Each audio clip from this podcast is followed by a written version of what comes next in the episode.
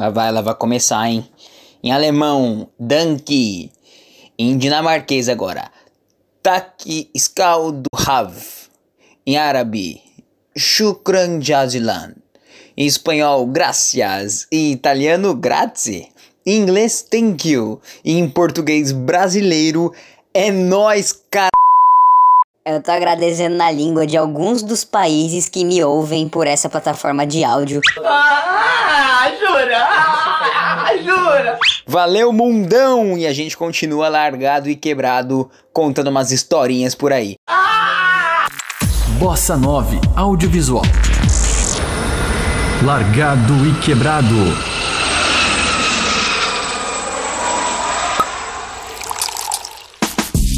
No último episódio eu contei sobre o mercado de trabalho aqui em Londres. Inclusive, se você não ouviu, é só voltar um episódio aqui que você fica por dentro de tudo.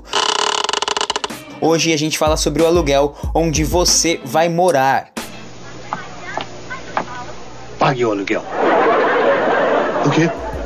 Antes de tudo, eu queria pedir para você se inscrever no meu canal oficial do YouTube também, o Largado e Quebrado.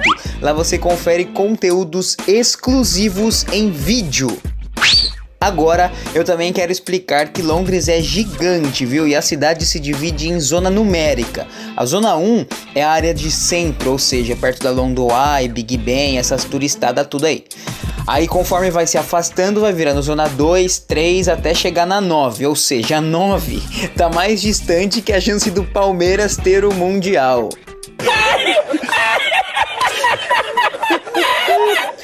Por isso, quanto mais perto da zona 1, mais caro vai ser o custo de vida, inclusive o aluguel. Assim a gente pensa. Em média, um quarto numa casa compartilhada custa 500 libras por mês, enquanto um estúdio single pode custar de 700 a 1.200 libras por mês.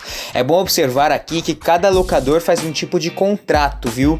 Alguns pedem um depósito referente ao valor aí de uma, duas semanas, outros não deixam levar animais de estimação, muito menos dar festa. Ou seja, já sabe de qual lugar você vai passar longe para morar, hein? E é lógico que você pode encontrar aí locais específicos pagando mais barato, às vezes um pouco mais caro, mas a média é essa aí de 500 a 1000 e fumaça libras. Já nas outras zonas vai depender muito do bairro e a localização que você escolher. Isso porque esses outros lugares também têm os seus próprios centrinhos e com isso eles também vão encarecer. Aí ó, você que é do interiorzão, morar perto da pracinha da igreja aí não é mais caro? Ou então morar naqueles bairros de boy que só tem vizinho pau no c... Pois é, aqui é exatamente a mesma coisa.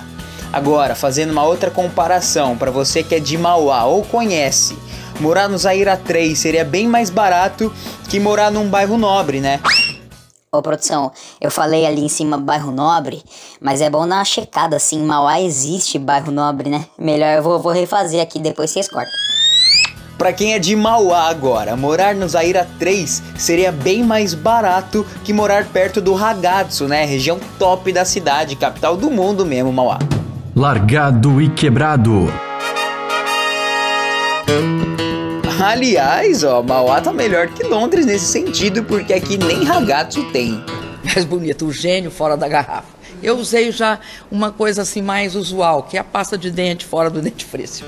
Bom, pegando o Rodoanel e voltando pro Reino Unido, se por acaso você arrumar um trabalho numa região mais movimentada e for querer morar por perto, pode ser que você invista um pouquinho a mais nisso também. Mas aí ó, fica trans que só o tempo e o dinheiro economizado em transporte já vale a pena no investimento do aluguel. Aqui o transporte funciona assim, você consegue ir da zona 9, como eu falei, até a zona 1 de busão, trem, metrô e o caramba.